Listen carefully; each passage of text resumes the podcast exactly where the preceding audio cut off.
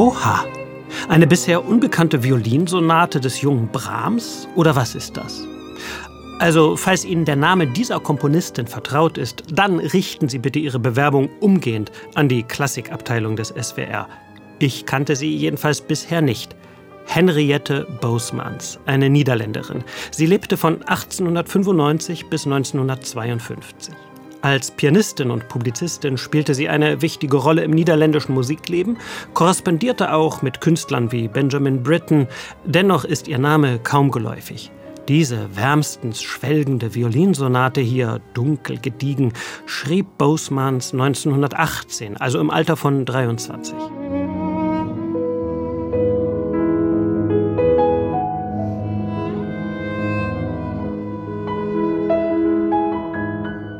Zu den für mich erfreulichsten Dingen im Klassikleben gehören die beharrlichen Versuche, vergessene oder verdrängte Musik zurück ins Leben zu bringen, uns zu Gehör.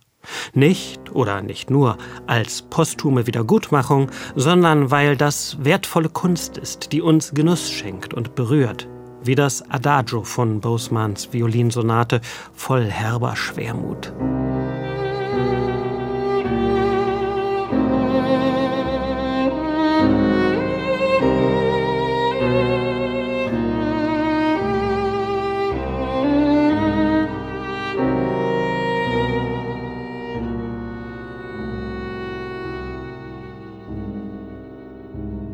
Henriette Bousmans war mütterlicherseits jüdischer Herkunft. Und sie war eine Frau. Musik zweier jüdischer Komponistinnen ist jetzt auf dem Album Forgotten Voices Rediscovered zu hören, die das Brundibar Ensemble aufgenommen hat. Der Name dieses Ensembles und des britischen Musikfestivals, bei dem es zusammengefunden hat, ist bereits Programm.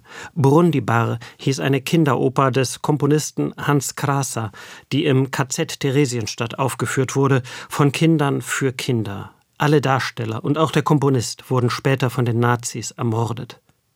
Die Komponistin Henriette Bousmans, sogenannte Halbjüdin, lebte und überlebte zu dieser Zeit irgendwie in ihrer niederländischen Heimat.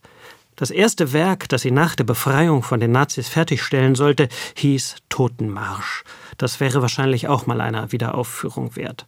Auf dem Album Forgotten Voices Rediscovered sind dagegen zwei frühe Werke von Bousmans zu finden, wie aus einer heilen, zugleich nostalgischen Welt – Neben der Violinsonate noch ein Klaviertrio, komponiert 1921.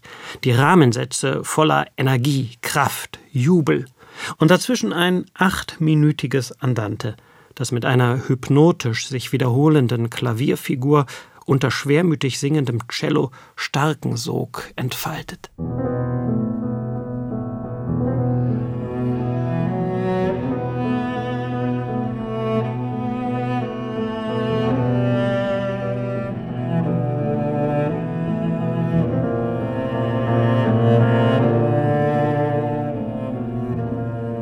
Lyubov Ulybysheва heißt die Cellistin, die hier spielt.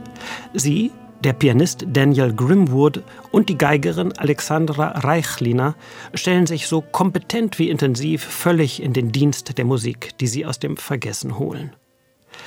Zwischen den beiden 20er-Jahre-Werken von Bousmans steht auf dem Album, klug kontrastierend, ein späteres Stück, das ganz anderen Geist atmet.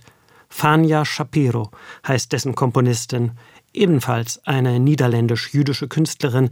Sie lebte von 1926 bis 1994, verkehrte mit Kollegen wie Leonard Bernstein oder George Enescu. In ihrer Cellosonate von 1956 gibt es Anklänge an Prokofjew, dennoch ist es ganz eigenständig. Mit cartoonhafter Motorik stapft das Cello in den dritten Satz.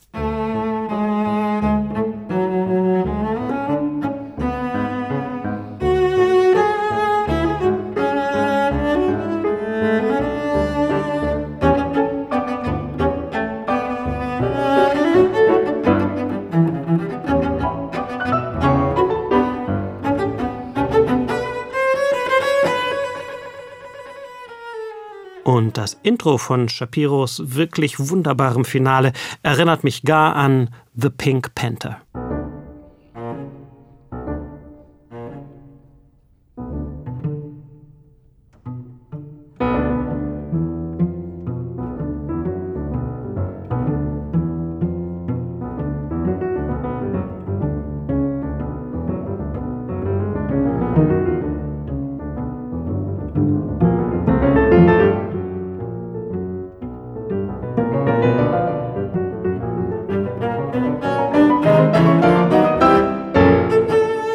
Cellosonate von Fania Shapiro wurde hier zum ersten Mal überhaupt aufgenommen. Für dieses Album mit Musik von zwei musikalischen Pantherinnen, die die Welt schöner und spannender macht, Forgotten Voices Rediscovered, Henriette Bosmans und Fania Shapiro, aufgenommen vom Brundiban Ensemble, erschienen beim Label Fine Line.